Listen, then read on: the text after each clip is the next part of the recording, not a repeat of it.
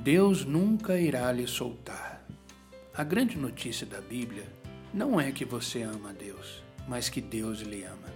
Ele escreveu o seu nome na palma da mão dele. Os pensamentos dele a seu respeito são mais numerosos que a areia da praia. Você nunca sai da mente dele, nunca escapa da vista dele ou foge dos pensamentos dele. Você não precisa conquistar o amor dele, você já tem.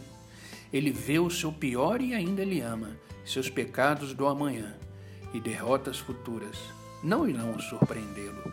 Ele já os vê. Cada dia e cada feito da sua vida já passou pelos olhos dele e foi calculado na decisão dele. Ele lhe conhece melhor do que você mesmo e já chegou a este veredito.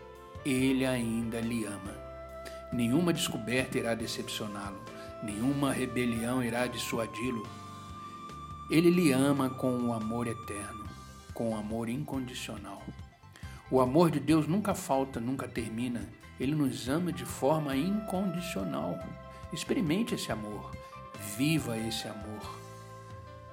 Pense nisso. Que Deus te abençoe.